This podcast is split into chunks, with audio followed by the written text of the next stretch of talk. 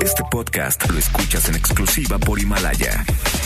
Si aún no lo haces, descarga la app para que no te pierdas ningún capítulo. Himalaya.com. MBS Noticias presenta Una forma distinta del periodismo de actualidad.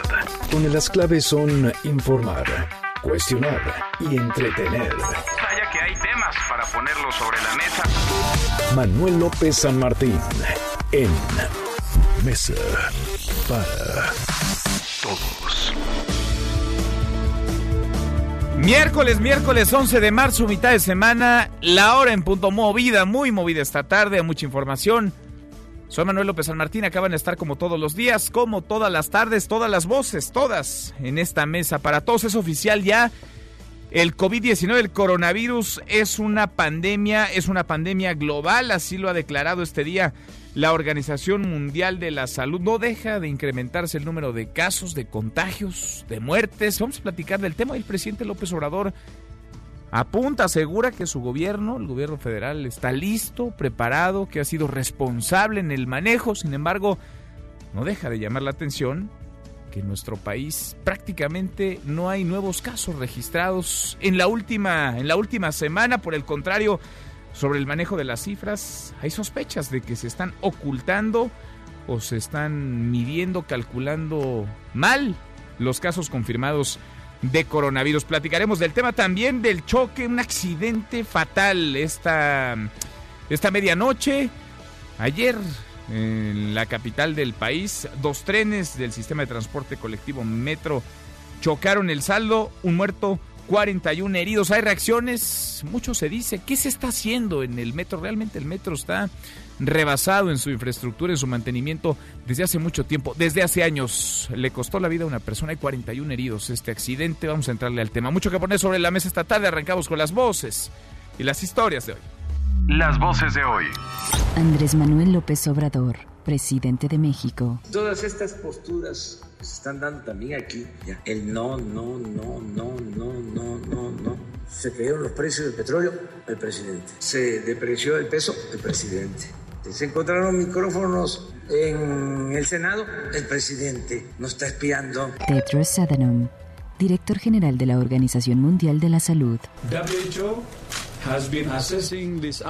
La OMS ha estado evaluando este brote todo el día y estamos profundamente preocupados tanto por los niveles alarmantes de propagación y gravedad como por los alarmantes niveles de inacción. Es por eso que señalamos que el COVID-19 puede caracterizarse ya como una pandemia. Arturo Herrera, secretario de Hacienda. Estamos atentos a ello, que es un, es un fenómeno serio, pero que tanto la Secretaría de Salud como la Secretaría de Hacienda estamos trabajando. La Secretaría de Hacienda lo que tiene que asegurarse primero es velar por el bienestar de la población. Claudia Sheinbaum, jefa de gobierno de la Ciudad de México. Un tren que se dirigía hacia Observatorio tuvo un deslizamiento en reversa. ¿Cuáles son las razones de este incidente que ocurre aquí en la estación Tacubaya? Eso tiene que haber un protocolo de investigación que a nivel internacional está determinado por eh, la revisión y los peritajes de las cajas negras. Son las voces de quienes hacen la noticia, los temas que están sobre la mesa y estas, las imperdibles. De hoy le entramos a la información. Confirmado el coronavirus, ya es una pandemia, así lo ha declarado este día la Organización Mundial de la Salud. El virus ya está presente en más de 110 países, van 4.373 personas muertas, la cifra de contagios asciende a 121.564 casos. China, Italia, Irán, Corea del Norte, del Sur y España son los países más afectados. En España, en Italia y también en Francia se mantiene la suspensión de eventos públicos como conciertos y convenciones. Incluso el duelo de la Champions League de hoy entre el PSG y Borussia Dortmund se va a jugar a puerta cerrada. Es la voz de Tedros Adhanom, el director general de la Organización Mundial de la Salud. La OMS ha estado evaluando este brote todo el día y estamos profundamente preocupados tanto por los niveles alarmantes de propagación y gravedad como por los alarmantes niveles de inacción. Es por eso que señalamos que el COVID-19 puede caracterizarse ya como una pandemia. Bueno, y aquí en México se dio ya de alta otro caso de contagio. Es el segundo, un hombre de 41 años originario de Hidalgo que dio positivo al coronavirus en Sinaloa. Oficialmente se mantiene en 7 el número de casos confirmados, pero ayer un proveedor externo de la planta de Volkswagen en Puebla, un argentino alemán de 47 años, dio positivo a las pruebas de coronavirus, aunque no presenta síntomas. Estuvo de vacaciones en Italia antes de venir a México para una capacitación y tuvo contacto con 40 personas. Sobre el manejo de las cifras, sobre las sospechas de que se están ocultando casos, así habló hoy el presidente López Obrador, escúchelo. Seguimos teniendo los mismos casos. Afortunadamente no hay pérdida de vidas humanas. ¿No se está ocultando información a la población? No, no somos nosotros conservadores, mentirosos, este, hipócritas. Porque también, imagínense, los conservadores me echarían la culpa también a mí este, el coronavirus. Porque pues, es hasta lamentable, ¿no? Que quieran que nos infectemos. Yo estoy deseando que eso no pase, pues. Bueno, lo mismo si son los feminicidios, el coronavirus, el desabasto de medicamentos. Siempre el presidente termina hablando de los conservadores. Los mercados también están contagiados por este COVID-19. De por sí han sido días de incertidumbre por la batalla por los precios del petróleo. La Bolsa Mexicana de Valores pierde 2.04%, mientras que el dólar repuntó 41 centavos. Se ha vendido hasta en 21 pesos con 51 centavos este día. En Estados Unidos, Wall Street abrió con una caída del 4%. En el mundo, Tokio cayó 2.27%, su nivel más bajo en 15 meses. Las bolsas europeas iniciaron la sesión con ligeras ganancias, pero la mayoría cayeron. Londres cerró con pérdidas de 1.59%, Frankfurt perdió 0.63%, París 0.72% y Madrid 0.60%. Por el contrario, Milán, que en los últimos días ha perdido más del 13% de las acciones, marcó un leve avance de apenas 0.02%. Y habrá peritaje internacional, una certificadora alemana va a revisar las cajas negras de los dos trenes que chocaron ayer cerca de la medianoche en la estación Tacubaya de la línea 1 del metro con saldo de un muerto y 41 heridos. La jefa de gobierno Claudia Sheinbaum habló así del tema. Un tren que se dirigía hacia Observatorio tuvo un deslizamiento en reversa y se impacta con el tren que se encontraba en ese momento en Tacubaya. ¿Qué ocurre en estas situaciones? ¿Cuáles son las razones de este incidente que ocurre aquí en la estación Tacubaya? Eso tiene que haber un protocolo de investigación que a nivel internacional está determinado por eh, la revisión y los peritajes de las cajas negras que llevan los convoys, los trenes. Desde hace mucho no se le ha metido el dinero necesario, suficiente al mantenimiento, a la infraestructura en el sistema de transporte colectivo Metro. Mientras tanto, la línea 1 del Metro sigue siendo eh, dando un servicio provisional de Pantitlán a Chapultepec. Afuera hay camiones del RTP que ofrecen servicio gratuito, pero no se están dando abasto. Son 70 mil usuarios afectados según la CEMOVI. La negligencia mata. Oficialmente van cinco muertos por el suministro de un medicamento contaminado en el Hospital Regional de Pemex en Villahermosa, Tabasco, aunque familiares denuncian que en realidad serían 18 los muertos.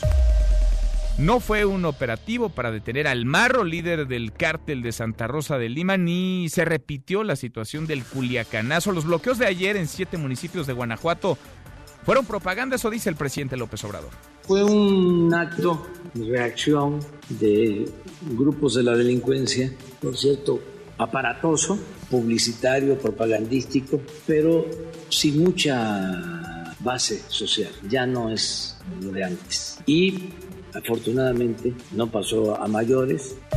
Bueno, a propósito de estos temas, Nemesio Ceguera Cervantes, el Mencho, líder del cártel Jalisco Nueva Generación, se convirtió en el capo más buscado por la DEA por encima de Jesús Alfredo Guzmán Salazar, hijo de Joaquín El Chapo Guzmán, de Ismael El Mayo Zambada o de Rafael Caro Quintero. La agencia antidrogas colocó espectaculares en la ciudad de Los Ángeles, en California, donde ofrece recompensa de 10 millones de dólares a cambio de información sobre su paradero. El productor de Hollywood, Harvey Weinstein, fue sentenciado a 23 años de prisión por abuso sexual contra la asistente de producción Mimi Halley y violación en tercer grado contra la aspirante actriz Jessica Mann. Solo estos dos casos. Tiene más de 80 acusaciones en su contra. Y en la buena de hoy, porque también hay buenas, investigadora de la UNAM hace historia al ser la primera latinoamericana en recibir el premio a la excelencia en investigación botánica Norman Farnsworth. Cuéntanos, Jennifer, ¿cómo estás? Jennifer Ramírez, muy buenas tardes. Así es, Manuel, buenas tardes. Rachel Mata Esayak, investigadora de la Facultad de Química de la UNAM, se convirtió en la primera latinoamericana y la segunda mujer en ser reconocida por el Premio a la Excelencia en Investigación Botánica Norman R. Farnsworth, que otorga el American Botanical Council, ABC, por su trayectoria de más de tres décadas en la investigación de plantas medicinales, sus propiedades curativas y control de calidad, con el propósito de contribuir a su uso racional. La profesora emérita de la Facultad de Química dijo que es grato que una asociación internacional haya volteado a México, pues a ellos les interesa no solo la investigación que se realiza en Europa y han considerado el trabajo que se hace en Latinoamérica. El ABC entrega este premio anual en honor a Norman R. Farnsworth, quien realizó importantes contribuciones en farmacognosia, etnobotánica y etnofarmacología, entre otras disciplinas relacionadas con las plantas medicinales. En los últimos 30 años, la científica ha estado a la vanguardia en la investigación de productos naturales medicinales. Su labor ha permitido el descubrimiento de compuestos nuevos de plantas tradicionales y de otros de interés agroquímico.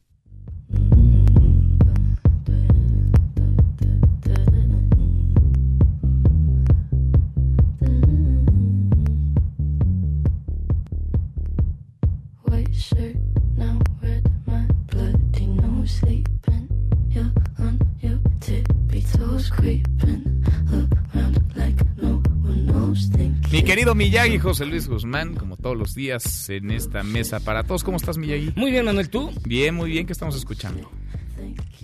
Esta canción... Que ¿Estás pensando? ¿No sabes? no, no, estaba... ¿Lo googleo? ¿Qué hago? No, no, no. Esta canción que estás escuchando es no la canción, no la canción, no, la, a ver, a ver. son los efectos del manejo de voz para que coincida con Billie Eilish. La canción se llama Bad Guy Ajá. Y acaba de ser eh, nombrada la canción más vendida del año 2019, Mira. la mejor canción del año 2019. Así, de plano.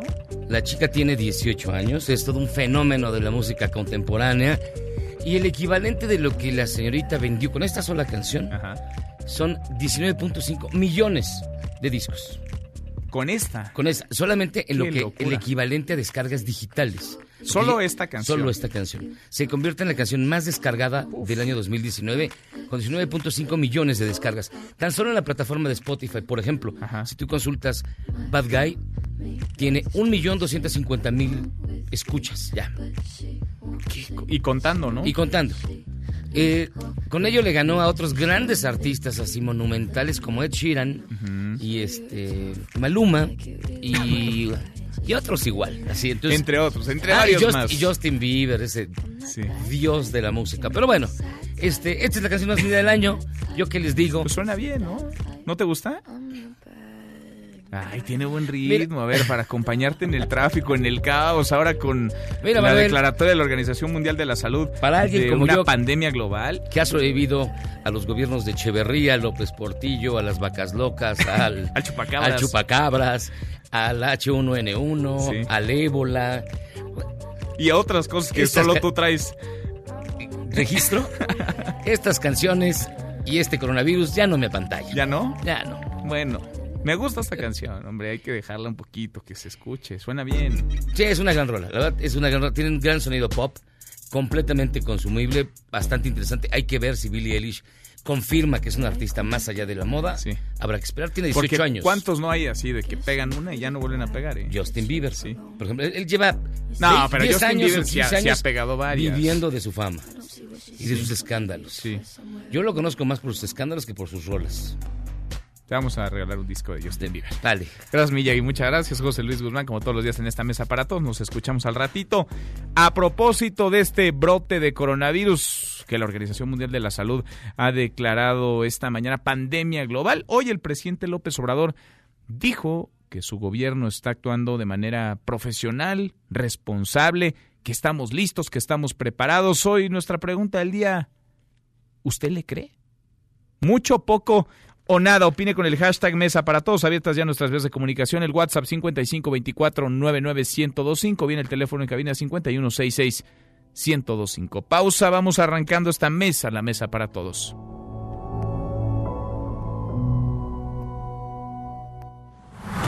No te levantes. Podrías perder tu lugar en la mesa para todos. Con Manuel López San Martín. Regresamos. Este es su archivo muerto en Mesa para Todos. Grabación del momento exacto de las explosiones de las estaciones Atocha Cercanías en Madrid, con un resultado de 192 muertos y más de 1.800 heridos. 11 de marzo, año 2004. Monse, oye, estoy, en Atocha, ha habido una bomba en el tren y hemos tenido...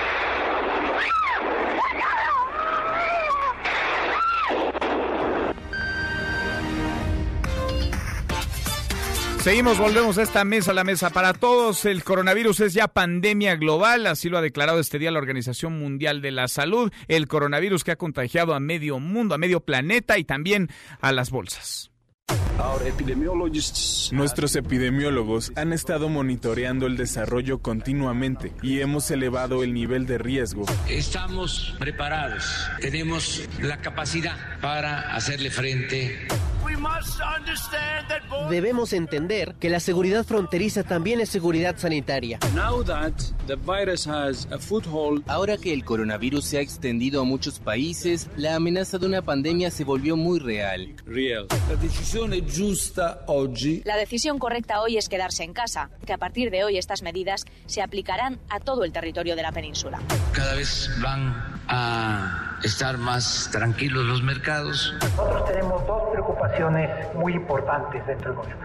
La más importante es la salud y el bienestar de los mexicanos. Una igualmente importante, los impactos económicos que puede tener esta epidemia. En la vida, en el mundo, hay muchas amenazas a muchas cosas. Yo no sé si en el mes de julio el coronavirus será la amenaza que estará encima de, los Juegos Olímpicos. Pueden pasar tantas cosas. Entonces, todo aquel que sea partícipe de alguna de estas reuniones masivas, sepa que pronto vamos a publicar un lineamiento sobre los criterios generales del manejo de eventos masivos el coronavirus, pues no es ningún secreto de que es un riesgo a la baja para la economía global. Aquí y acá, en el hotel, bajo control y vigilancia epidemiológica, medicamentos que fueron dados de alta por cumplir el protocolo correspondiente de la ciencia médica, que ya la persona está libre de la enfermedad, es decir, está curada. Seguimos teniendo los mismos casos, Afortunadamente no hay pérdida de vidas humanas. ¿No se está ocultando información a la población? No, no somos nosotros conservadores, mentirosos, este, hipócritas. La OMS ha estado evaluando este brote todo el día y estamos profundamente preocupados tanto por los niveles alarmantes de propagación y gravedad como por los alarmantes niveles de inacción. Es por eso que señalamos que el COVID-19 puede caracterizarse ya como una pandemia. Pandemia global, el coronavirus, este COVID-19, y es que el número de casos afectados fuera de China se han multiplicado por 13 en dos semanas y en ese mismo periodo los países afectados se han triplicado. Inder Bugarin, tú has estado siguiendo muy de cerca lo que dice la Organización Mundial de la Salud, lo que pasa en Europa. En Europa ya hay un foco de contagio tremendo, enorme. Inder, buenas tardes, muy buenas noches para ti. Manuel, buenas tardes, saludos México. Estamos ante la primera pandemia por coronavirus que enfrenta la humanidad. La máxima organización sanitaria del planeta ha confirmado que la epidemia del nuevo coronavirus es pandémica un término que se aplica exclusivamente a una situación de propagación mundial de una enfermedad. Estamos ante la primera pandemia por coronavirus y así lo anunció el titular de la OMS, Tedros Adhanom.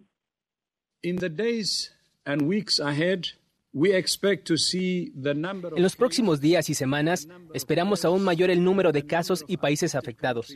La OMS ha venido evaluando esta epidemia conforme al reloj y estamos profundamente preocupados por la severidad y los alarmantes niveles de expansión, así como los alarmantes niveles de inacción. Por lo tanto, hemos determinado que el COVID-19 puede considerarse pandémico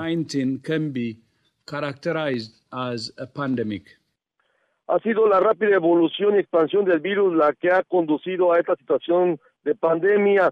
En los últimos días han aumentado 13 veces el número de casos globales y el número de países afectados se ha triplicado. Ya son más de 118 mil casos en 114 países y más de 4.291 fallecimientos por COVID-19.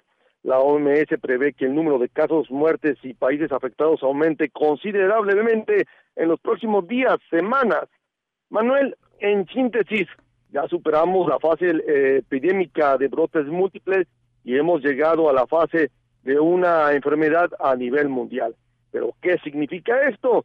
Los expertos de la OMS explicaron que lo único que cambia es la descripción de la situación. El nivel de riesgo sigue siendo el mismo, la OMS seguirá actuando de la misma manera y las recomendaciones de los países siguen siendo las mismas, identificar, aislar y eliminar los brotes. La OMS afirma que si bien estamos ante la primera pandemia por coronavirus, también estamos ante la primera pandemia que todavía puede ser controlada, Manuel. Inder, lo que sí hay son medidas extraordinarias, ¿no? De emergencia en España, por ejemplo, en Italia, ni se diga. Si hay una propagación de las medidas de emergencia en muchos países tratando de apoyar a, Italia. Por ejemplo, países han emitido alertas de viajeros, por ejemplo, Holanda y Bélgica. También eh, algunos países como Austria han cerrado su frontera con Italia y solamente permiten el paso con certificado médico. Algunos eh, países han adoptado medidas como la suspensión de los puentes aéreos, como el caso de España y Malta. Directamente con Italia han suspendido los vuelos. Así que medidas extraordinarias se están tomando en muchos países. Por ejemplo, también aquí en Bélgica se han suspendido todos los eventos masivos de más de mil personas en centros eh, cerrados. En fin, medidas extraordinarias por toda Europa. Gracias, muchas gracias. Buenas tardes, muy buenas noches para Tinder, mi compañero Inder Bugarin. Ahí está lo último. Yo le agradezco mucho al doctor Alejandro Macías, infectólogo, quien fuera comisionado nacional para la prevención y el control de la influenza H1N1 allá, en tiempos que parecen lejanos y que también parece regresan. Doctor, ¿cómo estás? Gusto en saludarte como siempre. Muy buenas tardes. Gusto saludarte, Manuel. Gusto de estar con tu auditorio. Pandemia global, ¿de qué hablamos cuando usamos ese término ahora que la Organización Mundial de la Salud ha decretado pandemia global? Es que en realidad no cambia nada, Manuel. Mira, en esto no es más que la proyección de lo que se ha dicho desde un principio. la, el virus no era contenible, evidentemente, eso lo hemos dicho una y diez veces. Lo que estaba haciendo la Organización Mundial de la Salud era no, ah, digamos, renunciar, no aplicar a la contención, tratar de que esto no llegara a diseminarse. Lo que está haciéndose ahora es aceptar que inevitablemente esto ya va a llegar a todos los rincones del mundo, eso por lo menos es lo que hay que asumir, y apostar un poco más por la mitigación, que no es lo mismo. Contener es que el virus no se siga diseminando y mitigar es aceptar que ya se diseminó y vamos a disminuir el daño. Pero no cambia nada y, aquí la primera nota sigue siendo de tranquilidad, Manuel. O sea, la gran mayoría de las personas no van a tener un problema grave aunque nos infectemos. Sí hay que asumir que muchos podamos infectarnos, pero la inmensa mayoría no vamos a tener un problema serio, no van a tener un problema serio. Es solamente una proporción baja, probablemente un 2%, 3%, que van a llegar a necesitar una terapia intensiva en los hospitales. Mucha gente ni eh, siquiera estará hospitalizada, no llegará ni siquiera a una clínica. El 80%, Martín, no van a necesitar ni siquiera, a lo mejor ni siquiera ir al médico. Es es un 80-15-5. 80% no van a, ni lo van a sentir o si lo sienten va a ser algo leve, como una influenza leve, fiebre, todos unos días. Eso va a ser todo. Un 15% pueden estar ya más seriamente enfermos, con tos más intensa, alguna dificultad para respirar que los lleva a ver al médico, pero van a poder volver a su casa sin problemas. Es el resto del 5% que van a necesitar una terapia más intensiva y hasta inclusive como la mitad de esos un 2, 2,5%, terapia intensiva en un hospital, una máquina para respirar. Lo que se trata es que los hospitales no se saturen, porque aunque sean una proporción baja, pues si son de miles y miles de personas, se pueden saturar los claro. Ahora, eh, que se eso. Doctor, la Organización Mundial de la Salud se dice preocupada por los niveles alarmantes de propagación, preocupada también por los niveles alarmantes de inacción. Hay países como España, Italia, Francia, ni se diga China, en donde están suspendidos los eventos públicos, los conciertos, las convenciones. ¿Tendríamos que tomar medidas similares en México o es demasiado pronto? En este momento no, Manuel. Lo ha dicho bien el doctor López Gatel de la subsecretaría. Eso se tendría que hacer en su momento. ¿Para qué vamos a cerrar en este momento escuelas, transporte público, afectar la economía, que también es importante? Eso se hace en su momento. Cuando sea necesario hay que hacer todo eso y más. Pero en este momento el virus no tiene una circulación activa todavía. Eso se hace cuando ya está circulando activamente, ya se sabe. Para eso yo sí creo que la Secretaría de Salud tiene que hacer más pruebas para que estemos viendo que no esté prendido en algún lugar Pero, por ejemplo, si el virus está circulando intensamente en Ciudad de México, ¿por qué vamos a cerrar eventos en Monterrey, por ejemplo? Entonces eso va a tener que ser algo regionalizado y muy racional. Con la experiencia que tienes, doctor, estoy platicando con Alejandro Macías, infectólogo, excomisionado nacional para la prevención y control de la influenza H1N1. ¿Te hace sentido que en México sean tan pocos los casos de contagio confirmados? Porque hay quienes hablan, apuntan que hay pues un subregistro de casos de contagio en nuestro país. Mira, las capacidades de diagnóstico de México son buenas, la red nacional de laboratorios es buena. Yo creo que no se nos ha escapado una intensa circulación del virus, pero sí puede ser que haya algunos casos que no se estén detectando, porque si tenemos 32 estados en la República, pues yo esperaría que estuviéramos haciendo al menos unas dos o tres pruebas por día en cada estado. Eso significaría unas, por lo menos unas 70 o 100 pruebas diarias para darnos cuenta, en efecto, que no hay una actividad. Y no hemos hecho, pues yo creo que en total ni siquiera 300. Yo sí creo que tendríamos que estar haciendo por lo menos unas dos o tres diarias en cada estado para darnos cuenta si esto está pendiendo. Yo creo que sí nos está faltando. Pero de que en este momento hay una circulación activa y que esté en niveles ya catastróficos, yo no creo.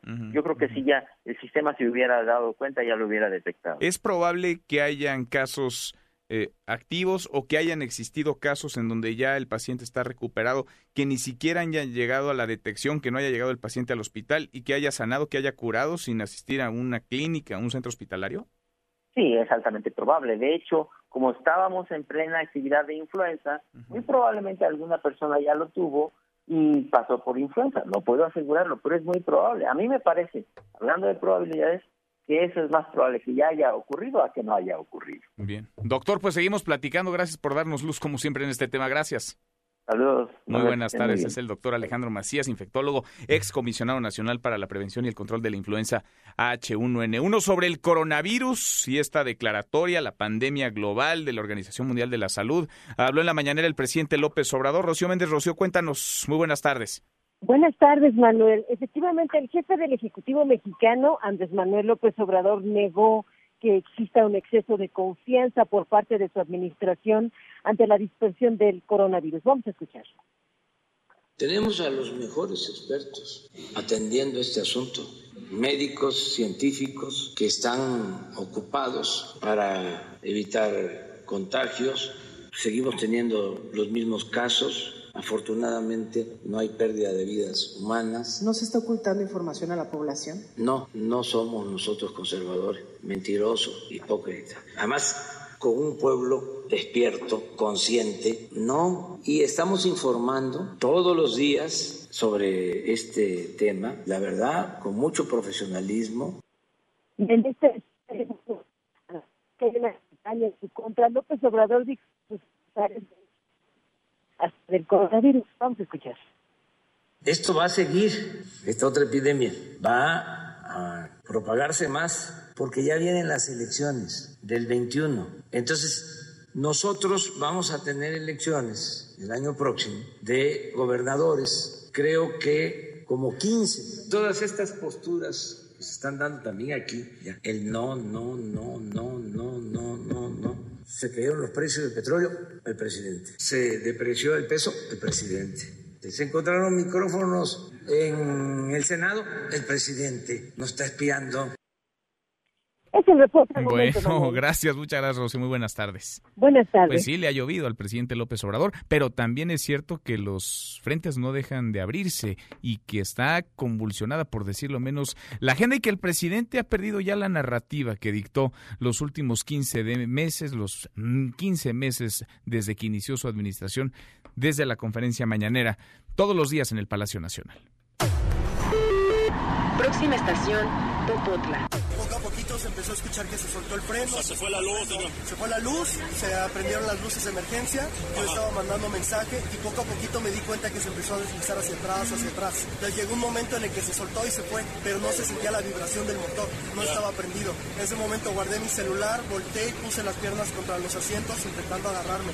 Nos estrellamos prácticamente con otro, eh, hubo un pequeño descarrilamiento, pero más que nada fue el choque y se metió un carro dentro del otro.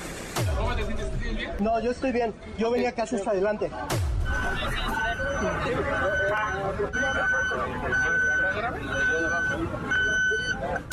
Ocurrió más o menos a las 23.37 el incidente. Uno de los trenes que ya se dirigía hacia observatorio se regresa y se impacta con el que estaba en Tacubaya. Eh, originalmente se habló de 41 heridos y una persona que lamentablemente falleció. Eh, de ellos solamente 16 fueron trasladados a distintas clínicas. Un deceso confirmado, 40 personas que están ya en, por lo menos en el Hospital Durango, atendidas empezar los peritajes correspondientes. ¿Tiene usted información que pudo haber eh, ocasionado el accidente? Hasta que existan los peritajes. ¿Tiene usted información que pudo haber eh, ocasionado el accidente? Hasta que existan los peritajes. Se revisan las cajas negras que en este momento están en custodia de la Fiscalía General y hay una certificadora internacional que tiene que hacer el peritaje para poder dar toda la información. Esto va a llevar algunas semanas.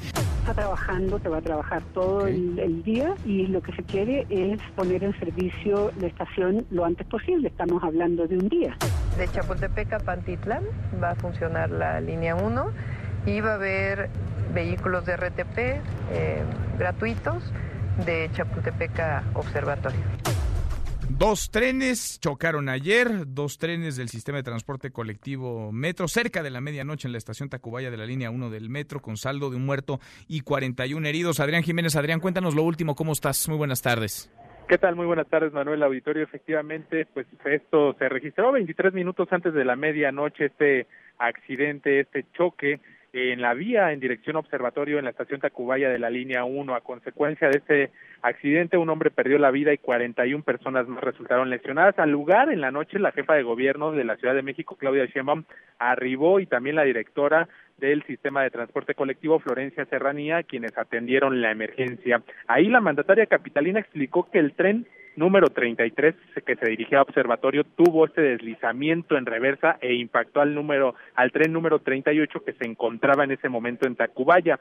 Sobre la causa del incidente adelantó que será determinada por los peritajes a las cajas negras de los trenes conforme a los protocolos internacionales, los que hará la propia también Fiscalía General de Justicia, así como una certificadora internacional que también hará la revisión de lo sucedido. Hoy por la mañana las autoridades capitalinas informaron que será en un periodo de dos semanas cuando estén listos los peritajes que determinarán la causa del choque entre estos dos trenes registrado ayer por la noche.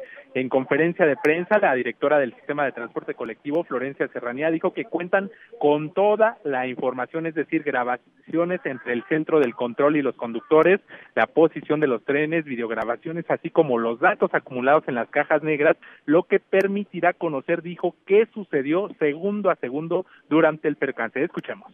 Eso requiere de primero vaciar la información, luego interpretarla y analizarla. Por eso es que toma días. La información que tengo al momento es que la información está íntegra, que eso es muy importante porque pues a veces puede suceder que en el impacto se dañe la caja y no se pueda recuperar la información, pero en este caso tengo información que está íntegra la caja negra, por lo que nos permitirá conocer perfectamente lo que sucedió segundo a segundo. La funcionaria indicó que además las bitácoras de mantenimiento de los trenes también fueron entregadas y formarán parte de la investigación. En ese sentido, reconoció que si bien el año pasado invirtieron tres mil millones de pesos en refacciones para los trenes, dijo no pueden garantizar que estos estén al 100% y serán los peritajes lo que lo determinará. Escuchemos. No, por supuesto que no voy a decir que los trenes están al 100%, pero han mejorado, han tenido un proceso de mejora continua que independientemente de que lo diga yo, están las bitácoras que mostrarán eh, si lo que hemos hecho ha sido suficiente o no. Cada uno de estos trenes se sabe perfectamente qué elemento, qué órgano se ha habilitado, si se ha cambiado, si se ha reemplazado, cuántas veces, cuántas fallas tiene. Toda esa información es, será entregada a los para que puedan hacer su dictamen. La directora del metro pidió no especular sobre las causas del incidente y agregó que una certificadora alemana será la encargada de hacer este peritaje de carácter internacional, mientras que la fiscalía también pues ya inició una carpeta de investigación. En tanto, la secretaria de gobierno Rosa Isela Rodríguez informó que de las 16 personas lesionadas que fueron hospitalizadas para su atención médica, 12 ya fueron dadas de alta, cuatro permanecen en, internadas, sin embargo, bueno, ninguna de ellas dijo corre ningún peligro. La funcionaria, funcionaria agregó que los gastos médicos serán cubiertos por el seguro eh, del, del metro y en cuanto a la persona que falleció, las autoridades aún están localizando a sus familiares para que puedan hacer el reconocimiento del cuerpo. Manuel Auditorio, la información que les tengo. Bien, Adrián, muchas gracias. Muy buenas tardes. Buenas tardes. Yo le agradezco mucho al secretario de Movilidad de la Ciudad de México, Andrés Layú, que platique con nosotros esta tarde. Andrés, secretario, ¿cómo estás? Buenas tardes. ¿Qué tal, eh, Manuel? Buenas tardes, ¿cómo te va? Bien, gracias por platicar con nosotros. Eh, escuchamos este balance, el saldo, estuvieron movidos desde la noche, entrada a la madrugada de este, de este miércoles. El saldo, una persona muerta, 41 heridos. Eh, nadie de los heridos corre peligro, es decir, están fuera de peligro las 41 personas lesionadas. Eh, sí, es. ayer en la noche el incidente sucedió a las 11.37 eh, de la noche y rápidamente llegaron eh, los bomberos, eh, la Secretaría de Seguridad Ciudadana, la, la, Cruz Roja y el ERUM y se atendieron en sitio a 41 personas con lesiones. La gran mayoría de estas personas, después de ser atendidas en sitio, no fue requerido que se trasladaran a un hospital. Eh, solo 16 se trasladaron a un hospital y como reportó en la mañana la secretaria de gobierno, de esas 16 solo al día de hoy, solo cuatro eh, estaban en el hospital hoy en la mañana, eh, ninguna en una situación de peligro. Eh, y también, como, como ya comentabas, eh, eh, ahorita se está localizando a la familia de la persona fallecida, que lamentablemente falleció ayer en la noche en este. Es, es, un usuario, no es un trabajador del sistema de transporte colectivo Metro. Así es, es una persona usuaria. Es, es, un usuario. Habrá que esperar, por supuesto, el peritaje, lo que arroje el mismo, pero con lo que ustedes han podido platicar, los testimonios, los relatos de los usuarios y de los conductores de los trenes, ¿saben, Andrés, secretario, qué pasó, qué sucedió, qué pudo haber originado esto?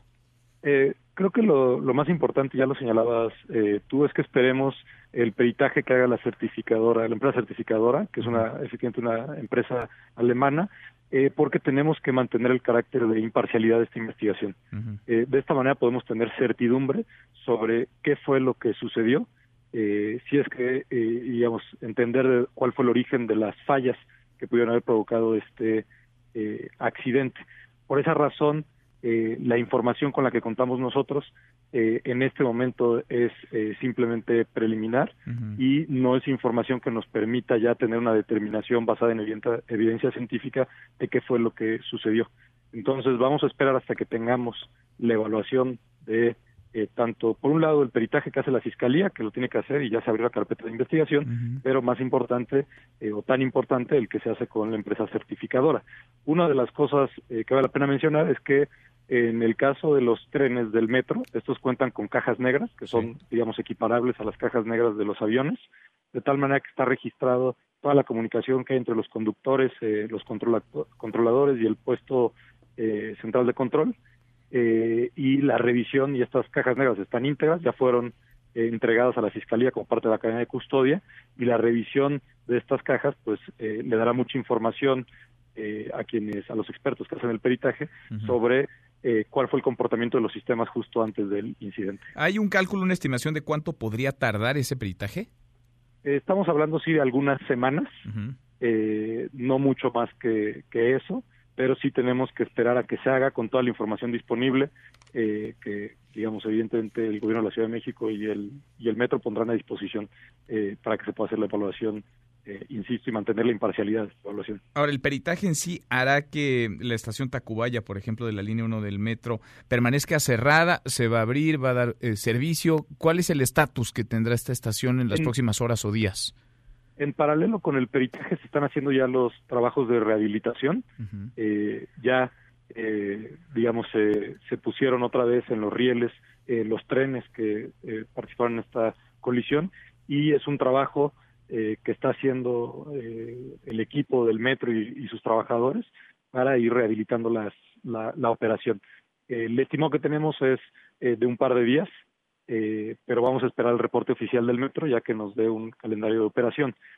sin embargo, desde como anunciamos ayer, ayer en, al final del recorrido que hicimos con la, con la jefa de gobierno después del incidente, la jefa de gobierno anunció que el servicio de RTP de los autobuses de la ciudad estarán dando servicio de Chapultepec a Juanacatlán, a Tacubaya y a Observatorio para suplir el servicio del metro. Hoy en la mañana así estuvimos operando. También contamos con apoyo de autobuses de la Secretaría de Seguridad Ciudadana y eh, estamos ya en coordinación con todas las instancias para ofrecer el mismo servicio en la tarde y el tiempo que sea necesario. Ahora es muy lamentable, estoy platicando con el secretario de Movilidad de la Ciudad de México, Andrés Layú, es muy lamentable, es trágico lo que ocurrió, pero sucedió a las 11.37 eh, de la noche. Si esto hubiera ocurrido, no sé, un par de horas antes o por la mañana, por la tarde, en cualquier otro horario, estaríamos hablando, secretario, de una tragedia mayor.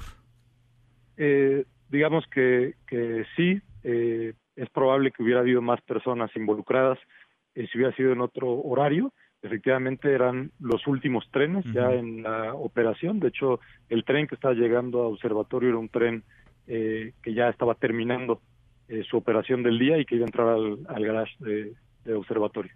entonces sí, la hora en la que sucedió es lo que determinó que el número de personas que se vieron afectadas. Pues esperemos el, el peritaje y platicamos, si te parece, secretario. Andrés, como siempre, te agradezco. No, con mucho gusto, Manuel. Este, con, con gusto informaremos a la ciudadanía de, cada pedazo de información que tengamos. Gracias, muchas gracias. Como siempre, es Andrés Layuda, el secretario de Movilidad en la Ciudad de México, a propósito de este choque, dos trenes del sistema de transporte colectivo Metro que se estrellaron, que chocaron ayer cerca de la medianoche en la estación Tacubaya de la línea 1 del Metro. El saldo, un muerto, 41 heridos, todos, por fortuna, todos fuera de peligro. Cruzamos la media ya, la hora con 42. Pausa y volvemos con un resumen de lo más importante del día. Esta mesa, la mesa para todos. No te levantes. Podrías perder tu lugar en la mesa para todos. Con Manuel López San Martín. Regresamos. El 11 de marzo de 2011 murió Rita Guerrero, rockera y vocalista de Santa Sabina, a causa de cáncer de mama. Rita se desempeñó también como actriz, presentadora de televisión y directora de coros. La recordamos por canciones como Estando aquí no estoy o Azul casi morado.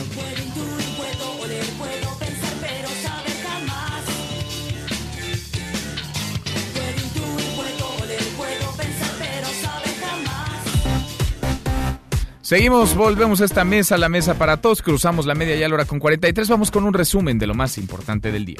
Resumen nacional.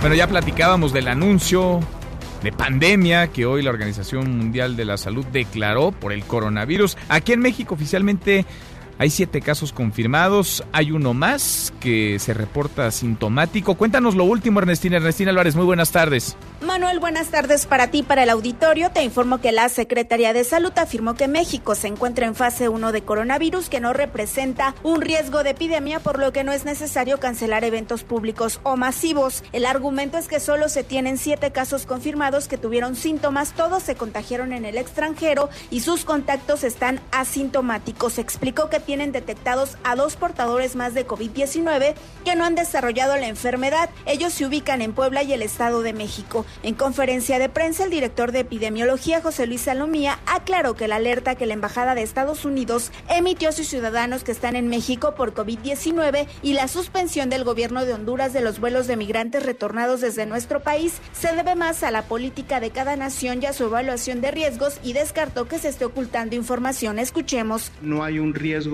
para otros países de que los mexicanos que viajan al extranjero lleven el virus e inicien una, una transmisión, porque no tenemos transmisión este, comunitaria, pero reitero, cada país es autónomo en realizar su propia evaluación de riesgos y emitir sus propias recomendaciones. Sobre el vuelo de Alitalia que aterrizó en el Aeropuerto Internacional de la Ciudad de México con dos presuntos casos de COVID-19, estos fueron descartados. Actualmente son 37 los casos sospechosos de coronavirus a quienes les realizan pruebas de laboratorio y han descartado 234 casos al dar negativo. Hasta aquí el reporte. Gracias, muchas gracias Ernestina. Ya nos decía, en Puebla hay un caso que se reporta como positivo, pero que es asintomático dentro de la planta de Volkswagen. Cuéntanos, Eric Almanza. Eric, hasta Puebla vamos contigo. Buenas tardes.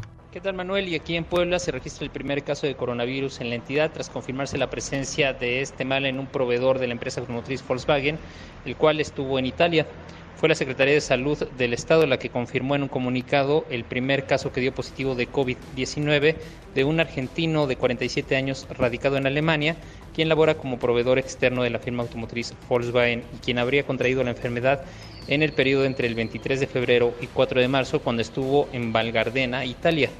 La armadora informó que en principio el citado proveedor externo de capacitación fue considerado como sospechoso en la aportación del virus y tuvo contacto con trabajadores de la entidad y de Guanajuato, por lo cual el equipo de seguridad y salud ocupacional lo aisló de inmediato y solicitó a las 40 personas que mantuvieron contacto con él que se mantengan en sus domicilios para evitar que a su vez eh, tengan relación con más trabajadores o personas que pudieran contagiar. El paciente es asintomático y se encuentra internado en el Hospital Betania. Por su parte, hace unos minutos la Secretaría de Salud en rueda de prensa dio a conocer que no existe mayor riesgo de que se pudiera propagar este mal en la entidad siempre y cuando se sigan las medidas de seguridad necesarias. Hasta aquí el reporte. Gracias, muchas gracias, Eric. ¿Y la negligencia mata, la negligencia es criminal. Oficialmente van cinco muertos por un medicamento contaminado que fue suministrado en el Hospital Regional de Pemex en Villahermosa, Tabasco, aunque hay familiares, personas que han estado en este sitio, en esta clínica, en este hospital, que hablan de más muertos, de hasta 18 muertos. Víctor Esquivel, Víctor, cuéntanos, buenas tardes. Buenas tardes, Manuel.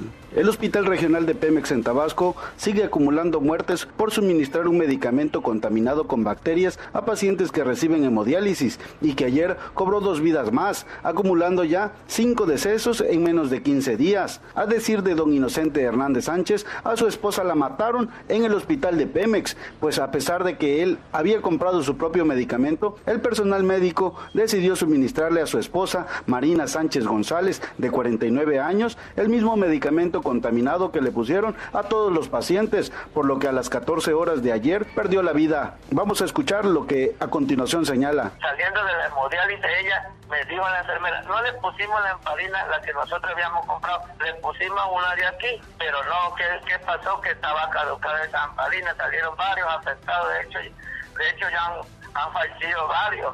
Sí, me han juntado con, con mis compañeros los demás y a demandar. ¿Cómo puede hacer? mataron a la fuerza. No se dieron cuenta, se le metieron la, la medicina caducada.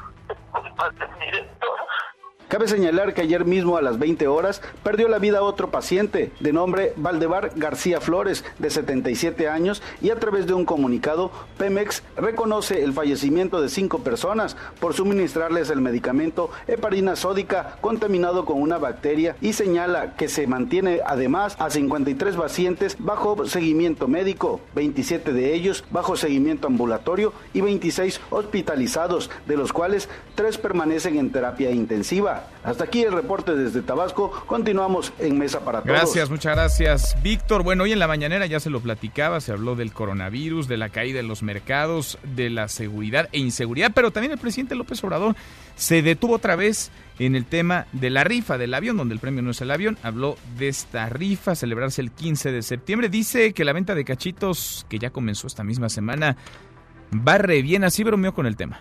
Vamos a organizar visitas guiadas al avión. La primera va a ser la de nosotros. Vamos a ir. Ahí nos vamos a hacer la idea. Vamos a imaginar de que vamos volando. Sí, que despegamos y que aterrizamos. Y que nos van a dar nuestro vinito, quesito de importación. No, no hace falta. No, pero sí vamos a ir pero no es como era antes, ¿no? Del vinito y el queso y el, jamón importado, sí, los puros, los chocolates. Ya no, eso no, ya pasó.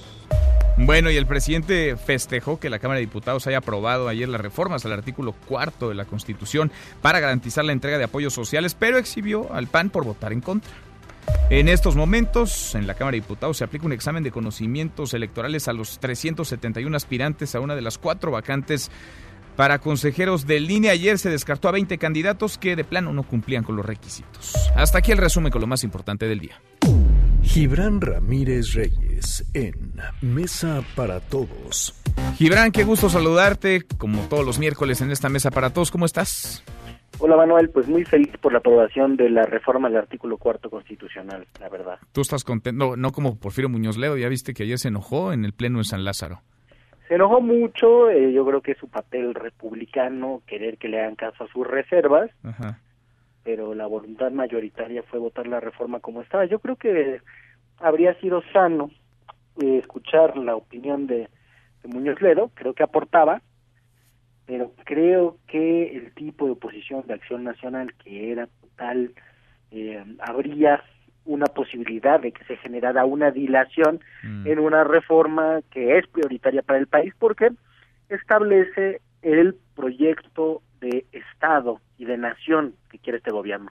Muchos decían, vamos que sea un socialismo del siglo XXI, vamos que sea un régimen populista, y ahora está claro en el cuarto constitucional, vamos hacia un sistema que tenga seguridad social universal, bienestar, le llama el presidente, que se trata de cosas muy sencillas, de un piso parejo para todos, que tenga becas, que tenga pensiones, fundamentalmente.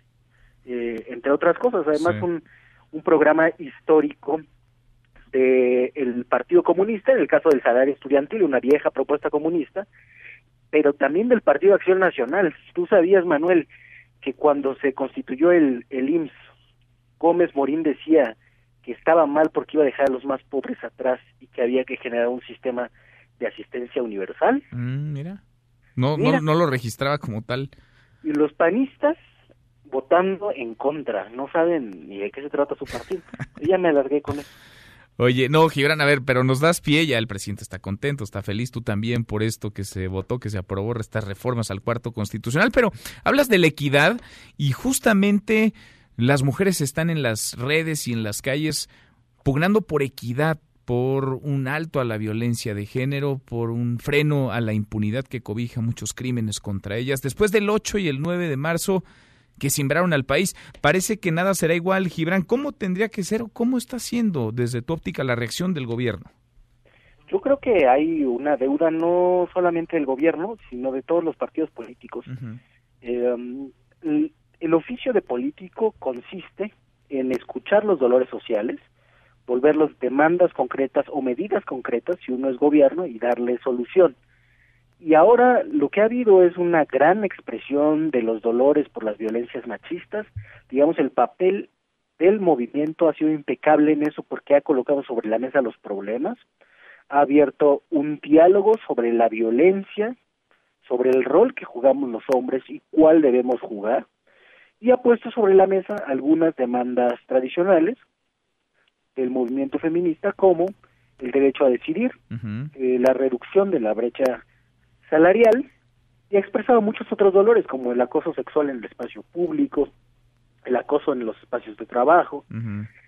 Y creo que el gobierno, que además de resolver esas demandas que ya están formuladas, debería adoptar nuevas medidas para otros problemas de los que no está tan clara cuál es su solución, va atrás del movimiento de ¿No crees que se ha puesto incluso el presidente López Obrador una camisa que no es para él? Es decir, porque el movimiento, hasta donde yo lo entiendo, pues no es contra un gobierno, mucho menos contra un hombre, es por las violencias, ¿no? Que están desbordadas por la estructura patriarcal, por el machismo, y el presidente de pronto ha hecho suyos eh, muchos de los reclamos como si fueran un torpedeo de los opositores. Nos decía Olga Sánchez Cordero, la secretaria de Gobernación, el lunes en esta mesa para todos, que hay quienes con oportunismo se han subido a esta ola y que se les podría revertir, se les podría regresar porque no son sus causas. Gibran, ¿tú qué opinas? Claro, yo creo que son los primeros que van a salir atropellados, por ejemplo, los panistas. Esto, digamos, si en algún momento se concibió que el sujeto político revolucionario era el proletariado, si en los 60, después del 68, se pensó que eran los estudiantes, sin duda alguna el sujeto político más relevante en lo que va del siglo XXI es el sujeto político mujer. Y su enemigo no es un orden de sistemas políticos, sino que es un orden violento, transversal a cualquier sistema y partido político. Entonces, de alguna manera, el presidente ha tomado o ha respondido, no creo que la haya tomado del todo, la provocación de eh, algunos que se han montado en esa ola, como buena parte de la derecha, que se ve muy rara haciéndolo. Ahora, claro que no, no me preocuparía por eso, porque el movimiento es tan potente que, esa, que ese sujeto político va a existir en los diferentes ámbitos. en la empresa, en el PAN mismo, en las familias de los dirigentes panistas, con sus hijas, en las escuelas donde se forman esos cuadros, se están agitando muchos agravios en todos los espacios sociales que van a acabar por revertir o por lo menos por cambiar esas formas de hacer política de quienes ahora se están aprovechando de eso. No no hay un oportunismo susceptible de triunfar en este en este caso. Ahora, sí creo que el gobierno debía dar respuestas más claras y que ha habido mucha insensibilidad, por ejemplo, de Alejandro Gertz y sus propuestas.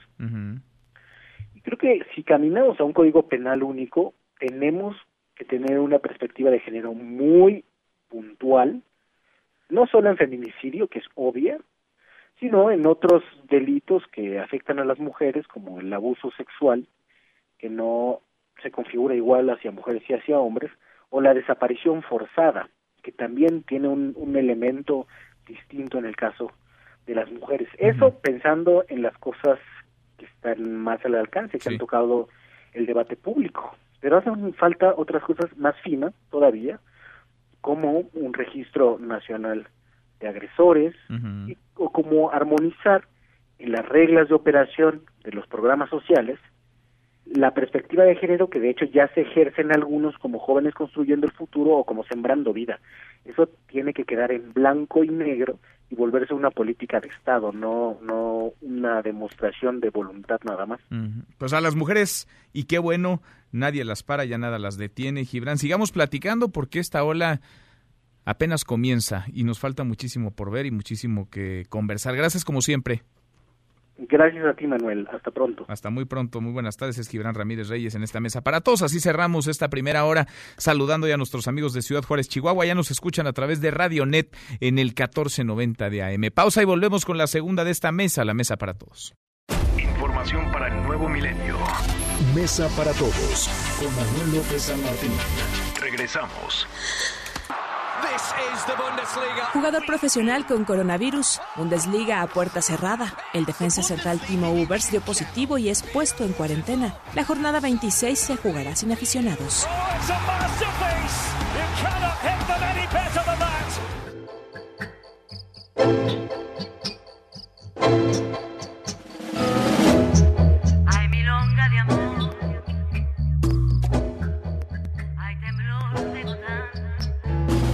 Arrancamos esta segunda hora, gracias que nos acompaña, la hora con seis minutos, mitad de semana, es miércoles ya, miércoles 11 de marzo y qué miércoles, intenso, lleno de información, cargado, movido. Revisamos las redes, cómo se mueven las cosas en Twitter de las redes, esta mesa, la mesa para todos. Caemos en las redes. Bueno, se mueve el hashtag Metro y varios videos del eh, choque, del fatal accidente anoche en la estación Tacubaya en la línea 1. Un tren de reversa impactó contra otro tren que estaba en el andén. El salón muerto, 41 lesionados, de los cuales 16 fueron hospitalizados. Todos están fuera de peligro, nos ha confirmado hace unos minutos en esta mesa para todos el secretario de Movilidad de la capital del país, Andrés Layud. El último reporte da cuenta de que solo cuatro permanecen bajo atención médica. Mucho tendría que revisarse sobre las condiciones en que opera el metro. Este accidente fue a las 11.37 de la noche. Si hubiera ocurrido dos horas antes, si hubiera sucedido en cualquier otro horario a lo largo del día, de la tarde, estaríamos hablando de una tragedia mayor. Vaya, es muy lamentable, es trágico lo que ocurrió, pero la tragedia habría sido mayor. Ahora un peritaje, ya hay un peritaje que se está llevando a cabo. Nos dice el secretario Layú que en las próximas semanas podría haber resultados y hasta que no haya como tal una investigación finalizada no se puede hablar de responsabilidades, de qué fue lo que sucedió, de qué fue lo que habría provocado este choque, este terrible accidente. La persona que falleció era un usuario, un usuario del servicio de transporte colectivo Metro. Se mueve además el nombre del Mencho. ¿Por qué? Pues porque Nemesio Ceguera Cervantes, el líder del cártel Jalisco Nueva Generación, se ha convertido ya en el capo más buscado por la DEA en Estados Unidos, por encima incluso de Ismael El Mayo Zambada, de Rafael Caro Quintero, de Jesús Alfredo Guzmán Salazar, el hijo de Joaquín El Chapo Guzmán. La agencia antidrogas colocó espectaculares en Los Ángeles, California, y ofrece una recompensa de 10 millones de dólares unos 200 millones de pesos, a cambio de información sobre su paradero. Y el hashtag que se mueve desde muy temprano, vaya, en las últimas semanas, si no es que meses, no deja de aparecer, coronavirus. Si es que ya es pandemia, la Organización Mundial de la Salud la ha declarado así, este COVID-19 es pandemia.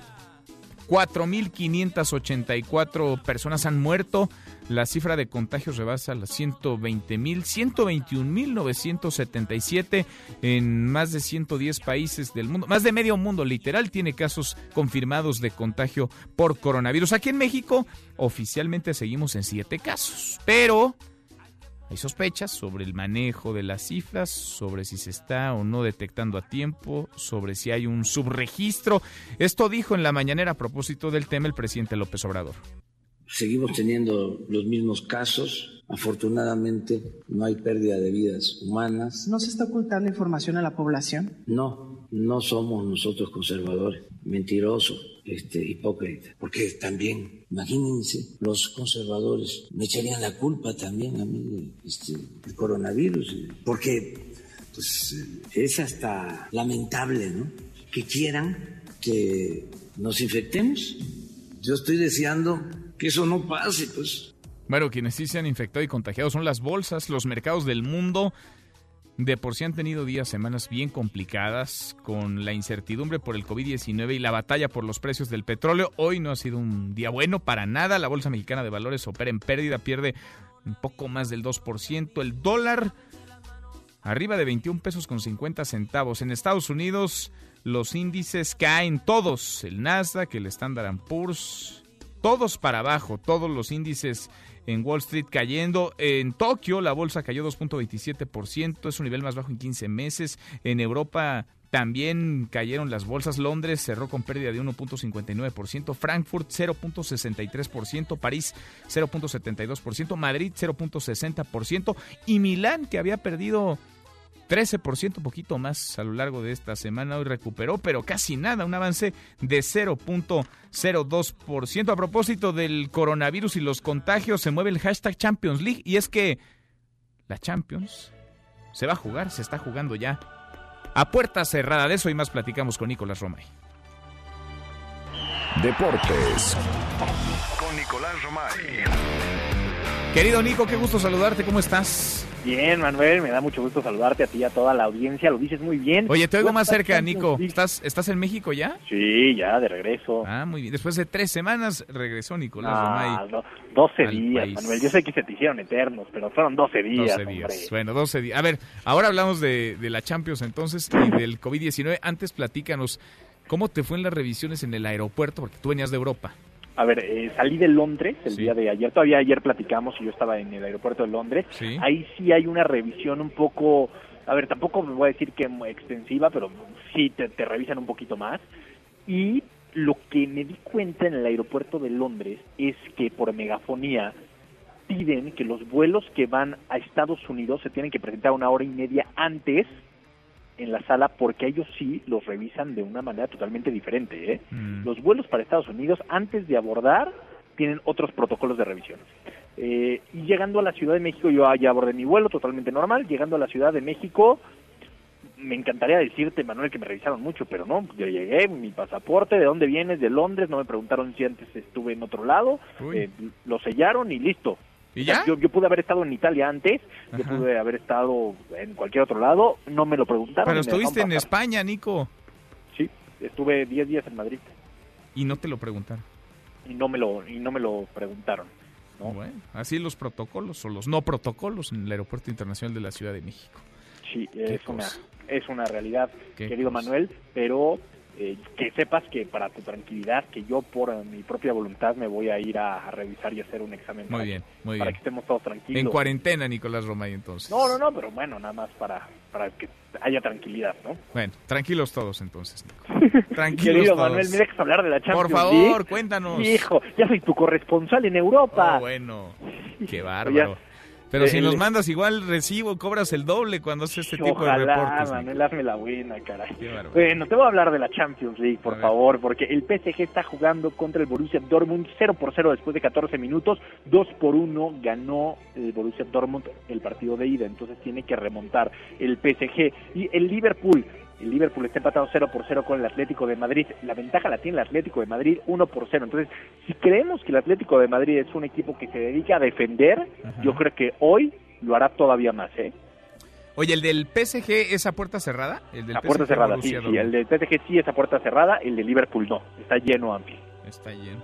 Qué cosa, ¿eh? ¿Cómo está cambiando el mundo del deporte también? Los espectáculos Bueno, a ver, masivos. ayer lo que platicábamos de los partidos, pues el de el de Valencia contra Atalanta sí fue a puerta cerrada, ¿eh? Sí. El Leipzig no, pero ese sí. Y mañana que hay Europa League, fíjate Manuel, mañana hay Europa League y el Getafe no va a viajar a, a Milán. Inter de Milán contra Getafe, el Getafe dijo no viajo y ese partido no se va a jugar. Y el Sevilla contra Roma, pues la Roma tampoco va a viajar a Sevilla. A ver, Francia, España, Italia, cancelados los espectáculos públicos ¿eh? y masivos, cancelados conciertos y eventos deportivos, cancelados. En España está a puerta cerrada todavía esperando que se cancele primera y segunda división, que sería lo normal, ¿no? No, que sería lo normal. Ya lo hicieron. En España es, es un tema muy curioso. Eh, di- dependen de la liga primera y segunda división. Segunda B y tercera división dependen de la federación de en España. La federación en España ya canceló los partidos y la liga quiere jugarlos a puerta cerrada. Pero los jugadores dicen, oye, yo no lo quiero jugar a puerta cerrada, yo quiero que se cancelen, porque también están en riesgo ellos, ¿no? Imagínate, es un Pues deporte sí. de contacto. Pues sí. Híjole, qué, qué cosa. Bueno, allá la Champions, acá tenemos La Conca Champions, Manuel. Conca Champions, qué bonito. Aun- aunque te cueste más trabajo No, decirlo, no, tenemos la bonita. Conca Champions Ajá. y hoy juega el América contra el Atlanta United, 8.30 de, de la noche, las Águilas del América en los cuartos de final de ida, buscando sacar ventaja Oye, ¿dónde juegan? ¿En el Estadio en Azteca? el Estadio Azteca, sí, en el Estadio Azteca. Bueno, At- Atlanta entonces, Atlanta, Atlanta United. United, y juegan los Tigres contra Nueva York City Fútbol Club a las 6 de la tarde. ¿Son favoritos los equipos mexicanos ya a estas alturas o no? son favoritos, yo creo que siempre son favoritos en la Conca Champions, a pesar de que se ha sufrido mucho. Por eso a mí me llamaban mucho la atención las declaraciones que, que escuchamos ayer del Piojo, en donde dice, somos los más grandes de tal, porque pues no, Eh, nos ha costado mucho trabajo y lo tenemos que asumir como tal, ¿no? Pues sí, pues sí. Pero mira, es optimista. Veremos, Nico, y lo platicamos al ratito. Y a las 3, a las 3 las los escuchamos. Marca claro por MBS Radio y el día de mañana ya platicaremos en este mismo espacio, como todos los días, querido Manuel, hablando de deportes. Bienvenido de vuelta, Nico. Te, te mando un abrazo, Manuel, te agradezco mucho tus eh, cariños, tu afecto, todo. Oye, ahí nos cuentas cómo salen tus análisis, ¿no? Sí, no, bueno, esperemos que todo bien. ¿no? Ahí nos platicas. es que- ahí que nos todo platicas. está bien, ¿no? Nada más por la tranquilidad y todo. Pues sí, más vale. Nico, un abrazo. un abrazo, Manuel, saludos. Nicolás Romay con los deportes. Pausa antes de una vuelta por el mundo de la mano de mi tocayo Manuel Marín y volvemos. Hay más en esta mesa, la mesa para todos. Internacional. Hoy se cumplen 16 años del ataque terrorista en el tren de Madrid, España, el cual dejó 193 muertos y cerca de 2.000 heridos. El día de hoy se sabe que el entonces gobierno del presidente José María Aznar se apresuró a culpar al grupo terrorista ETA, aunque tenía pruebas irrefutables de que la acción la realizaron grupos yihadistas. El motivo de la fake news más grande en la historia de España es que tres días después del atentado se llevaron a cabo las elecciones generales y culpar al grupo separatista vasco era fundamental para ganar las elecciones. La canciller alemana Angela Merkel compareció por el problema sanitario del coronavirus. Afirmó que pese a los esfuerzos de las autoridades, se prevé que entre el 60 y el 70% de los alemanes se infecten por el virus. Estamos en una situación en la que aún desconocemos muchas cosas. Lo que sabemos debemos tomarlo muy en serio, haciendo todos los esfuerzos y tomando todas las medidas posibles. Eso se aplica a todo el gobierno. No te levantes. Podrías perder tu lugar en la mesa para todos. Con Manuel López San Martín. Regresamos. Todos unificados hoy en una lucha, Venezuela libre, en un pliego nacional de conflicto, que se resuelve que se, con que se vaya el dictador. Policía chavista bloquea marcha opositora y arrestan a diputado. Miles de venezolanos atendieron la convocatoria realizada por el líder opositor Juan Guaidó para marchar hacia la Asamblea Nacional contra el gobierno de Nicolás Maduro.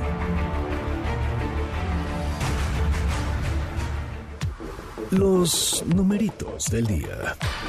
Citlali Sáenz, Citlali, qué gusto saludarte. ¿Cómo estás? Hola Manuel, buenas tardes a ti, buenas tardes también a nuestros amigos del auditorio, pues siguiendo cómo está perdiendo los principales indicadores en el mundo, a pesar de que ayer tuvieron ganancias, pues sigue perdiendo en esta jornada. En Estados Unidos el Dow Jones Industrial muestra un retroceso de 6.80%. El indicador que agrupa las empresas tecnológicas, el Nasdaq, pierde 5.55% y también el S&P BMW de la Bolsa Mexicana de Valores tiene una pérdida de 2.80% en este momento de la jornada, se ubica en 38.485.98 unidades. En el mercado cambiario, el dólar en ventanilla bancaria se compra en 20 pesos con 76 centavos, se vende en 21 pesos con 51, el euro se compra en 24 pesos cerrados y se vende en 24 pesos con 5 centavos y brevemente te comento que en este sentido pues el secretario de Hacienda Arturo Herrera ha dicho que mantiene una comunicación cercana con el Banco de México están monitoreando y viendo pues cuál es la lectura de lo que está sucediendo en el mundo y pues tomando decisiones para actuar ante esta crisis financiera. Manuel, mi reporte al auditor. Qué cosas, y el lunes negro y este miércoles, pues por ahí va, ¿eh? Más o menos por ahí va la cosa. Cerrarán en terreno negativo porque estamos ya muy cerca de, del cierre y se ve difícil que reviertan esta tendencia. También el COVID-19 contagió a los mercados, a las bolsas del mundo. Gracias, Itlali. Buenas tardes, Muy buenas tardes. Economía y finanzas con Eduardo Torreblanca. Lalo, qué gusto saludarte, ¿cómo estás? Bien, Manuel, mejor que el peso. Pues sí, oye, y como escuchamos los indicadores, el peso, las bolsas, los mercados, ya la pregunta se vuelve necesaria. ¿Vamos como país a requerir un plan económico de emergencia?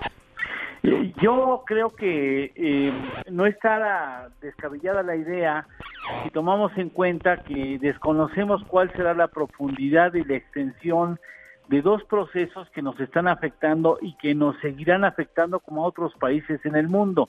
El coronavirus no tiene fecha de terminación aproximada, se había hablado de, de que la vacuna estaría en un año, ha contagiado los mercados, ha provocado el pánico, ya se declaró pandemia eh, y eso detiene procesos económicos.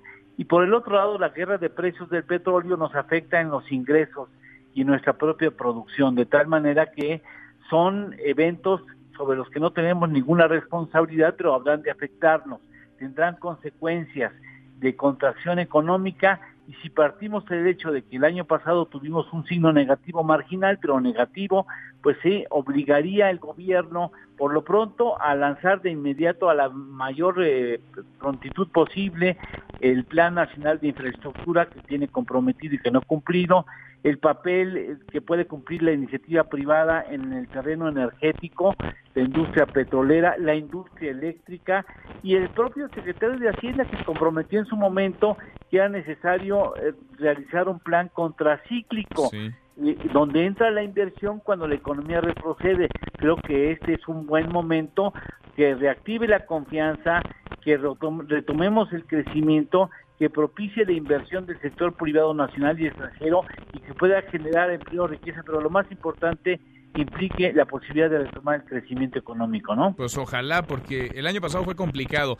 Este se pensaba que era como un año de despegue y cuando empezábamos a despegar, pues nos cayó todo. El coronavirus, Sí. la batalla por los precios del petróleo, más las propias crisis y frentes abiertos que hay en el país. Lalo, esto se ve, pues se ve complicado, se ve, se ve muy difícil. Fíjate, Manuel, que el, el Banco de Inglaterra determinó una baja en las tasas de interés de referencia y mañana hará lo propio el Banco Central Europeo. Todos los bancos centrales están ajustando sus tasas con el propósito Y ya, y ya lo hizo antes Estados Unidos, ¿no? El Fed ya también la- lo hizo. La semana pasada ya lo hizo.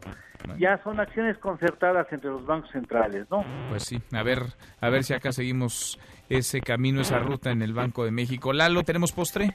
Fíjate que a pesar de que hemos tenido un mal crecimiento económico en fechas recientes, vale la pena recordar que en 118 años México ha contado solamente con 20 años con retroceso económico, el más profundo en 1932 cuando la economía retrocedió 14.8%.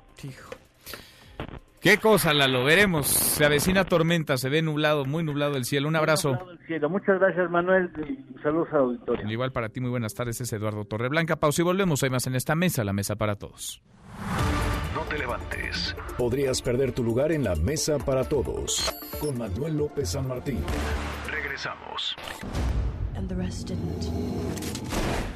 The Walking Dead World Beyond ya tiene fecha de estreno. La nueva producción relata los acontecimientos después de la primera generación que creció en una civilización sobreviviente del mundo posapocalíptico.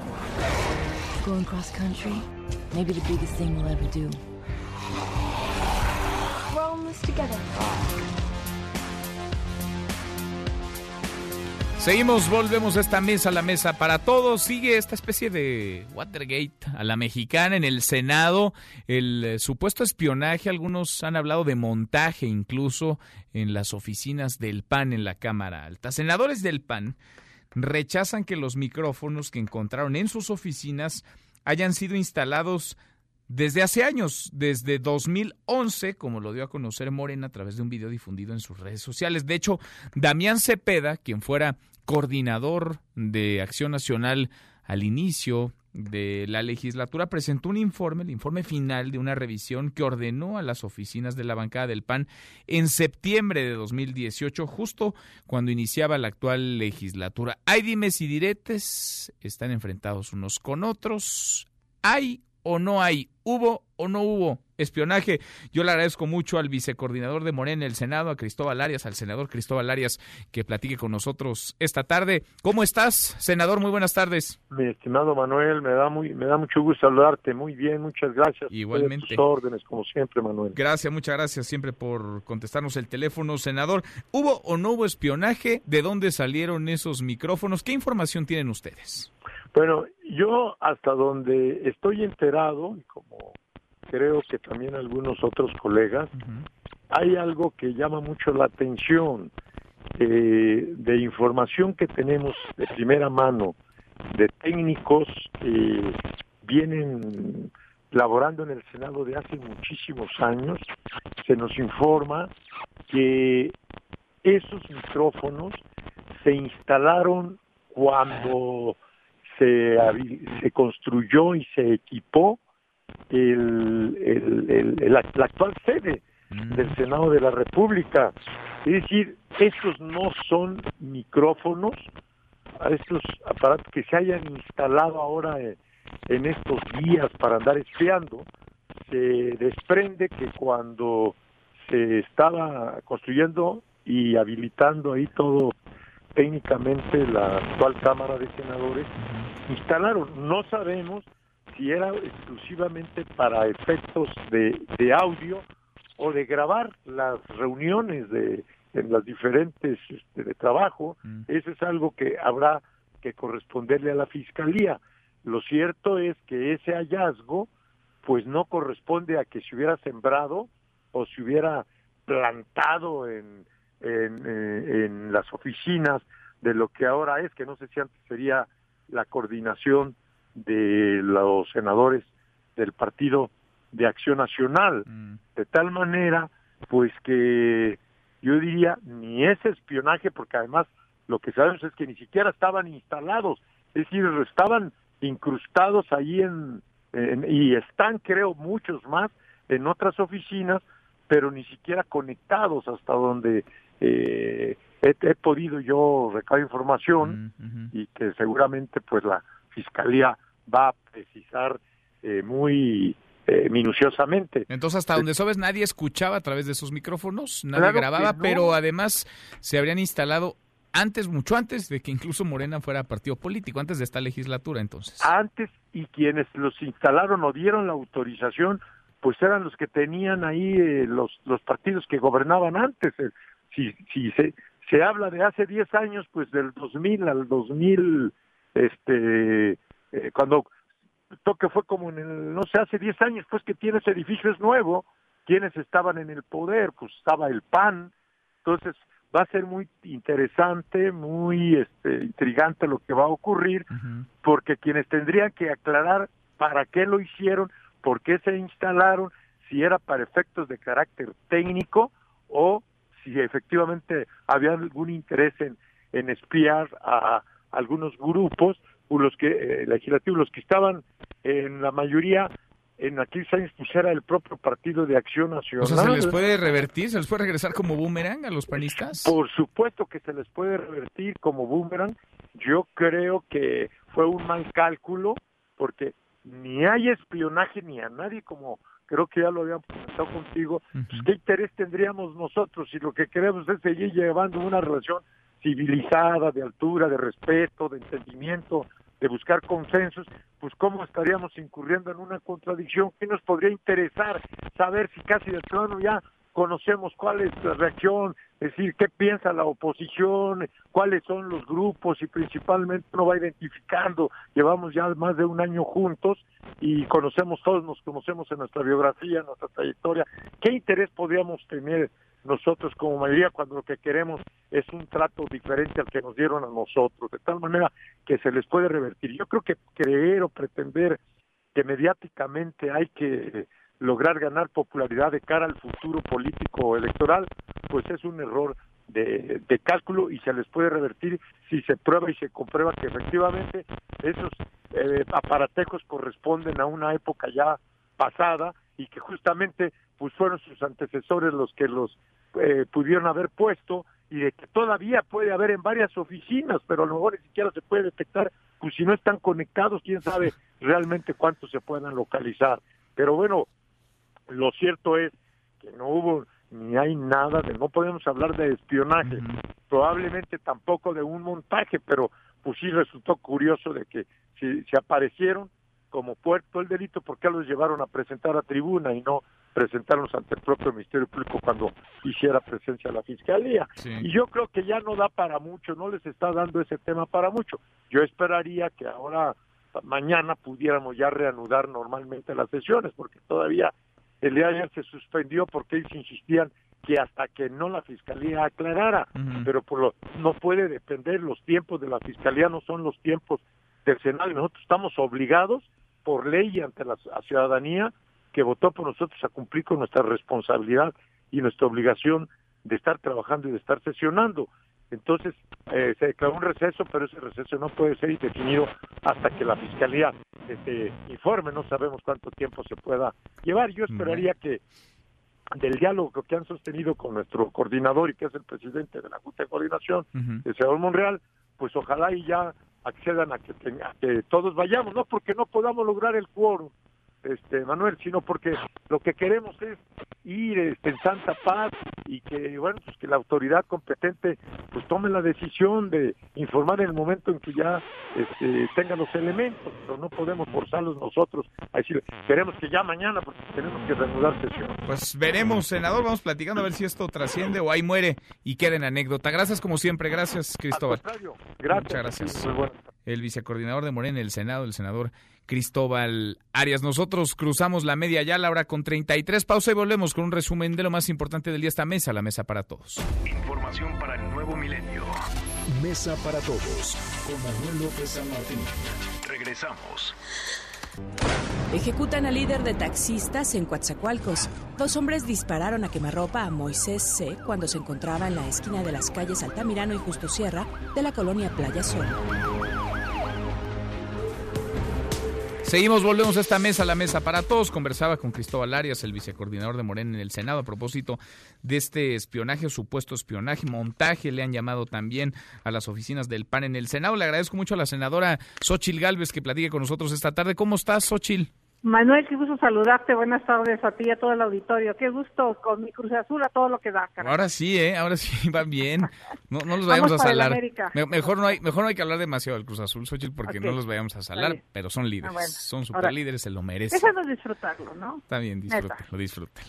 Oye, Xochitl, a ver, ¿Hay o no hay motivos para pensar que se está espiando, que se estuvo espiando al PAN en el Senado? Porque dice Cristóbal Arias, dice Morena, pues que sí, en efecto, hay micrófonos, pero esos micrófonos están ahí desde el 2011, desde que se inauguró la nueva sede del Senado.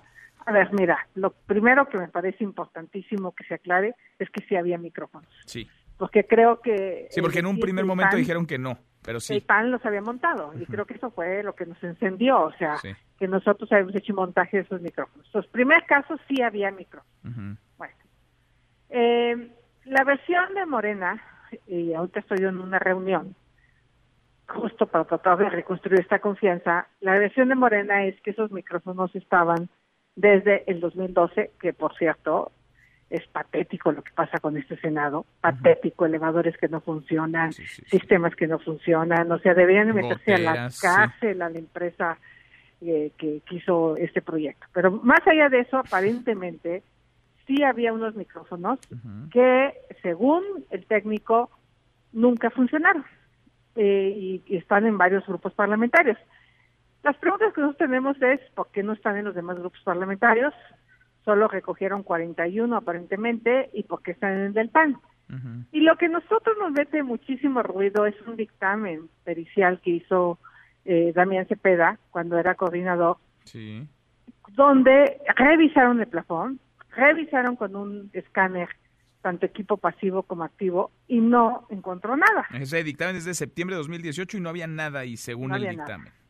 Exacto, y fotografías. Bueno, vamos a dejárselo a la fiscalía, que la fiscalía llegue, eh, eh, pues, investigue si efectivamente fueron montados entre enero del 2019 y eh, esta fecha. Mientras, pues mañana vamos a recuperar el trabajo legislativo y que la Fiscalía General de la República haga su trabajo. Pero bueno, sí había micrófonos. Nosotros sostenemos que no estaban ahí en septiembre del 2018. Eh, Morena argumenta que sí, bueno, que la Fiscalía investigue. Pero creo que pues esto es un escándalo para cualquier grupo parlamentario que encuentre esos plafones, porque además es mucho sospechoso que sean de esos micrófonos ocultos para espionaje. O sea, si fueran unos micrófonos para que hablen, pues que se vean, ¿no? O sea, que, que, sean visibles. ¿Por qué? está raro que estén ahí puestos nada más y además sin funcionar, ¿no? Y desde hace tanto y desde hace tanto tiempo. Ahora, ¿cómo queda la confianza entre Morena y el PAN después de lo que ocurrió desde la semana pasada? ¿Qué tan fracturada? Pues es lo que estamos intentando. Ahorita en esta reunión que me salí es lo que estamos intentando de, de, de todos bajarle ponernos a trabajar y que la fiscalía continúe. Ya cada quien pusimos nuestros argumentos. Yo le pregunté al técnico, oye, pero ¿por qué en el viernes que tuviste que, este, el jueves, ¿no? Que hubo este escándalo, si tú tenías conocimiento de esos micrófonos, ¿por qué no saliste a decirlo, ¿no? A Monreal, para que no nos acusara de montaje. A lo mejor, pues ahí hubiera dado otro giro la investigación ya muy concretamente hacia esos micrófonos. No aparecen en el, no están en resguardo, fíjate. Eh, la constructora los quitó aparentemente, pero nadie tiene un documento de resguardo. Este, entonces, pues sí, está, complicado. Pues no hay montaje, qué bueno. Este, yo no puedo asegurar que había espionaje porque no tengo elementos para asegurarlo. Pero de que había micrófonos, había micrófonos. Hay que ver desde cuándo y con qué fin se instalaron. Exacto. Pues Eso es todo. Vamos platicando en el camino, Xochitl, como siempre, y que siga ganando el Cruz Azul. Muchas gracias. Un abrazo. Otro para ti, la senadora Xochitl Galvez. Nosotros cruzamos hace rato la media, la hora con 43. Vamos con un resumen de lo más importante del día. Resumen. Resumen. Confirmado el coronavirus, ya es pandemia, es pandemia global, así lo declaró este día la Organización Mundial de la Salud. El virus está presente en más de medio planeta, en más de 110 países, van 4.591 personas muertas y la cifra de contagios asciende a 124.908. China, Italia, Irán, Corea del Sur y España son los países más afectados. En España, Italia y Francia se mantiene la suspensión de eventos públicos como conciertos, convenciones. De hecho, el duelo de la Champions League que se está jugando ahora entre el PSG y el Borussia Dortmund se lleva a cabo a puerta cerrada. Es la voz de Tedros Adhanom, el director general de la OMS. La OMS ha estado evaluando este brote todo el día y estamos profundamente preocupados tanto por los niveles alarmantes de propagación y gravedad como por los alarmantes niveles de inacción. Es por eso que señalamos que el COVID-19 puede caracterizarse ya como una pandemia. Bueno, y el COVID-19 también ha contagiado a los mercados. La Bolsa Mexicana de Valores se acerca al cierre con pérdidas del 2.04%. El dólar anda por los 21 pesos con 60 centavos. En Estados Unidos, el Dow Jones caía 6.30%, el Standard Poor's 5.68% y el Nasdaq 5.55%. Mal y de malas este miércoles que se suma el lunes negro. Mal y de malas la semana para las bolsas y los mercados. A propósito del COVID-19 y sus contagios, platiqué en esta mesa, la mesa para todos, con Alejandro Macías, el doctor Alejandro Macías, infectólogo, excomisionado nacional para la prevención nacional y el control de la influenza H1N1. Esto es parte de lo que me dijo sobre cancelar eventos en México. en este momento no, Manuel, lo ha dicho bien el doctor López Gatel de la subsecretaría. Eso se tendría que hacer en su momento. ¿Para qué vamos a cerrar en este momento escuelas, transporte público, afectar la economía, que también es importante? Eso se hace en su momento, cuando sea necesario hay que hacer todo eso y más. Pero en este momento el virus no tiene una circulación activa todavía. Eso se hace cuando ya está circulando activamente, ya se sabe, pero por ejemplo, si el virus está circulando intensamente en Ciudad de México, ¿por qué vamos a cerrar eventos en Monterrey, por ejemplo? Entonces eso va a tener que ser algo regionalizado y muy racional. Bueno, y también platicamos con él sobre los casos reportados y las sospechas porque no todos están diagnosticando. El manejo de las cifras, esto nos dijo. Yo creo que no se nos ha escapado una intensa circulación del virus, pero sí puede ser que haya algunos casos que no se estén detectando. Porque si tenemos 32 estados en la República, pues yo esperaría que estuviéramos haciendo al menos unas dos o tres pruebas por día en cada estado. Eso significaría unas 70 o 100 pruebas diarias para darnos cuenta en efecto que no hay una actividad. Pero de que en este momento hay una circulación activa y que esté en niveles ya catastróficos, yo no creo. Yo creo que si ya el sistema se hubiera dado cuenta, ya lo hubiera detectado. Bueno, en otro tema, hasta el último reporte, cuatro personas siguen hospitalizadas tras el choque de trenes anoche, casi a la medianoche en la estación Tacubaya de la línea 1. Murió una persona. Platiqué en esta mesa, la mesa para todos, sobre el tema con el secretario de Movilidad de la Ciudad de México, con Andrés Layú. Esto es parte de lo que nos dijo.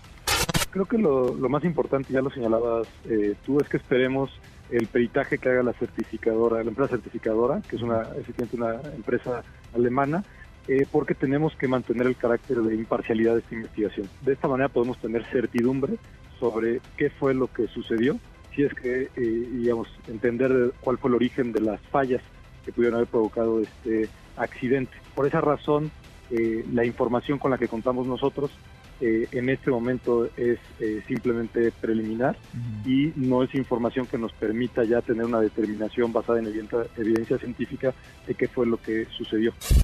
Desde hace un buen rato el Metro de la Ciudad de México opera con lo mínimo y con alfileres. Si este accidente se hubiera dado un par de horas antes o cualquier otra hora del día, estaríamos hablando de una tragedia mayor, de decenas quizá de personas muertas. Y es que la negligencia mata. Oficialmente son cinco los muertos por el suministro de un medicamento contaminado en el Hospital Regional de Pemex en Villahermosa, Tabasco. Esto es un acto criminal. Hay familiares que incluso denuncian que en realidad serían 18 las personas fallecidas.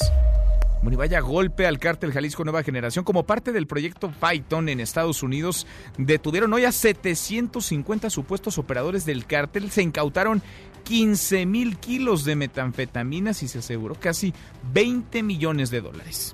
Además, la DEA ofreció una recompensa de 10 millones de dólares con información para la captura de Nemesio Ceguera Cervantes, el mencho, el líder del cártel Jalisco Nueva Generación. Ahora es el capo más buscado por la agencia antidrogas por encima de Ismael El Mayo Zambada, por ejemplo. Hasta aquí el resumen con lo más importante del día.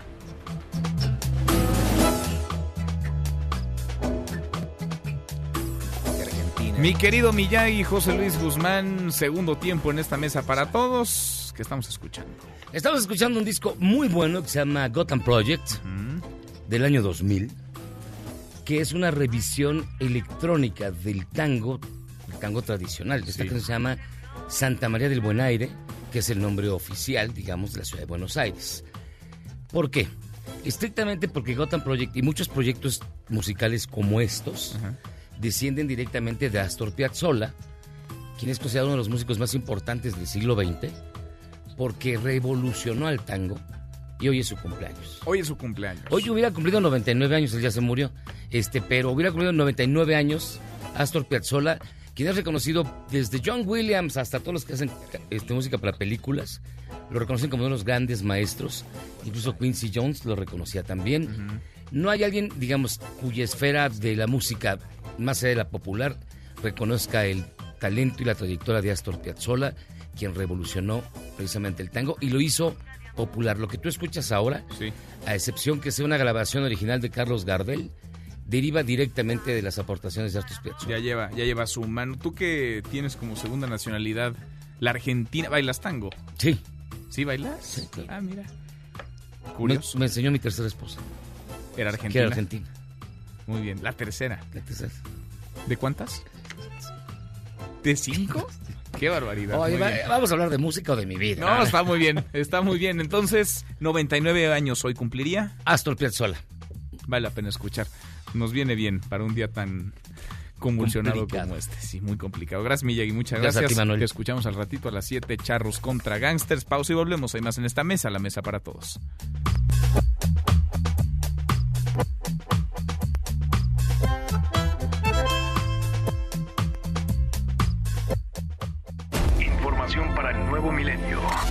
Mesa para todos. Con Manuel López San Martín. Regresamos. Ven a los días de cuaresma de esto. Exigen mayor presupuesto trabajadores del campo. Integrantes del Frente Auténtico del Campo mantienen un plantón frente a Palacio Nacional desde ayer martes. A las 11 del día marcharon desde Revolución hacia el Zócalo. León Krause en Mesa para Todos. León, querido León Krause, qué gusto saludarte, ¿cómo estás? Hola Manuel, ¿cómo estás? Bien, muy bien, pues ayer primarias demócratas, lo platicábamos contigo, eran importantes, nos explicabas por qué. Después de las primarias, León, ¿qué podemos esperar? ¿Qué pasó? ¿Quién ganó? ¿Quién perdió? ¿Y por cuánto sobre todo? Pues ganó con claridad de nuevo Joe Biden, sobre todo en el crucial estado de Michigan, en donde venció a Bernie Sanders. Ayer Sanders eh, eh, decide no declarar y posterga para hoy por la mañana su eh, declaración y anuncia que va a permanecer en la contienda. Quiere por lo pronto enfrentar a Joe Biden en un debate uno a uno el próximo domingo. Y bueno, tiene sus razones, no sé, no sé si justificadas con toda franqueza, porque las posibilidades de que sea él el candidato ya son mínimas, así que tendría que reflexionar exactamente a quién beneficia que permanezca en la en la contienda demócrata en este momento, a quién fortalece, a quién debilita, pero bueno, Sanders tiene algo más que decir y quiere hacerlo frente a Joe Biden en el debate. Porque mientras seguirá el desgaste, ¿no? Para los demócratas, eso hará muy feliz seguramente a Donald Trump. Donald Trump que quisiera en la boleta a Bernie Sanders, ¿no, León? A mí me queda claro que eh, él preferiría a, a Sanders, pero si no puede tener a Sanders, por lo menos quiere un partido demócrata dividido. Y hasta ahora no le ha salido la jugada el Partido Demócrata ha demostrado, por lo menos en su ala moderada, y también varios eh, eh, políticos del ala progresista, por ejemplo, la notable eh, congresista Alexandria Ocasio Cortés, una voluntad muy clara de unidad. El único que insiste en no mostrar esa unidad desde ya es Bernie Sanders. Insisto, tiene sus razones y me parece que son respetables, pero también tendrá que reflexionar al respecto, sobre todo si después del debate vuelve a perder, como seguramente perderá, por ejemplo, el estado de Florida, que será crucial. Si decide permanecer en la contienda más allá de Florida, Manuel, entonces tendremos que comenzar a preguntarnos exactamente qué pretende Bernie Sanders pues y qué tiene entre manos. Pues y a quién le está haciendo el trabajo o el juego. Un poco sí, un poco sí. Ahora, eh, ya toda la cargada demócrata está con Joe Biden, digamos, la estructura del partido tiene la mayoría, ganado la mayoría de los, de, las, de los estados que han salido ya a las primarias. Sin embargo, ahí sigue, ahí sigue Bernie Sanders, eh, León, y de pronto parece pues que demócratas y republicanos están en una dinámica tan distinta, pero hay tiempo, es decir, las elecciones presidenciales serán hasta noviembre tienen tiempo todavía los demócratas de hacer esa cicatrización como partido para que el desgaste no sea mayor. Los republicanos ya van muy encarrilados con Donald Trump, pero tienen tiempo de que no les desgaste más esto, pese a que sigan la contienda Bernie Sanders. Creo que sin duda alguna. Eh, eh, creo que las señales son positivas dentro del Partido Demócrata. Me parece incluso que el discurso de Sanders hoy, ya reconociendo, por ejemplo, que a pesar de sus virtudes, eh, las suyas y las de su movimiento, no le han favorecido los resultados electorales. Eh, ya, ya, ya prefigura, digamos, un discurso de, concesión, de, acercamiento al candidato en, en común. Si eso ocurre, si Bernie Sanders decide eh, utilizar su movimiento para apoyar a Joe Biden y a Joe Biden se le suman muchos otros políticos demócratas eh, que, conocemos, que han estado en la contienda, y otros que están ahí todavía aguardando en las sombras, entre ellos eh, eh, Barack Obama, por ejemplo, Michelle Obama, Bill Clinton, Hillary Clinton, es decir, los demócratas tienen una larga lista, un largo coro de voces, gran coro de voces para respaldar al candidato en común. En cambio, los republicanos tienen solamente a uno, el dueño del partido se llama Donald Trump. Así que bueno, si es un partido unido, no fracturado, creo que tienen las de ganar los demócratas. Pues vamos o iremos a una batalla entre no precisamente dos chavitos, dos jovencitos. Biden tiene ¿qué, 77 años, León. Sí, así es. Eh, y, y, es todavía más, eh, todavía mayor que él. Eh, Bernie Sanders tiene 78, si la memoria no me falla. Donald Trump también tiene setenta y tantos. En fin, bueno, pues ahí está, ahí está el asunto. E, es, es lo que nos ha tocado vivir. esperemos que después de esta elección ya haya un cambio generacional, como parecía que lo había habido con Barack Obama, pero bueno, la política es algo singular. Eso, eso tendrá que ser también materia de análisis, ¿no? León, oye, por cierto, a las nueve de la noche ha anunciado Donald Trump que a las nueve de la noche desde el despacho Oval ah, dará un mensaje. ¿Cuál será el tema, coronavirus? Seguramente coronavirus ha sido muy criticado Donald Trump y con toda razón por su eh, paupérrima respuesta a la crisis del coronavirus. Ha sido muy terco eh, eh, por decirlo menos, muy ineficiente el presidente Trump, pensando antes que ninguna otra cosa en, cuidado de su imagen, que es lo único que le importa, eh, y en encontrar otros culpables y conspiraciones a su alrededor, los medios de comunicación, sus oponentes y demás. Ha sido muy ineficiente. Veremos qué, qué dice Donald Trump esta noche. Está contra la pared en este tema, que yo creo que al final eh, se va a convertir en el gran tema de la elección presidencial. Sin duda. Un abrazo, León. Gracias. Igualmente para ti, un abrazo fuerte. Muy buenas tardes, es León Krause. Ya nos vemos, revisamos lo último, la información. En tiempo real. Universal. Identifican a hombre que murió en el choque de trenes en el metro Tacubaya. Estados Unidos bloquea cuentas a cuatro empresas mexicanas por nexos con el cártel Jalisco Nueva Generación. Anagrama cancela presentaciones en México por coronavirus en España. Hacienda se asegura de tener recursos para atender COVID-19, dice el secretario Arturo Herrera. Con esto cerramos, con esto llegamos al final. Gracias, muchas gracias por habernos acompañado a lo largo de estas dos horas. Soy Manuel López San Martín. Se quedan con Nicolás Romay, Radio Marca Claro. Nos vemos al rato a las 8 de la noche.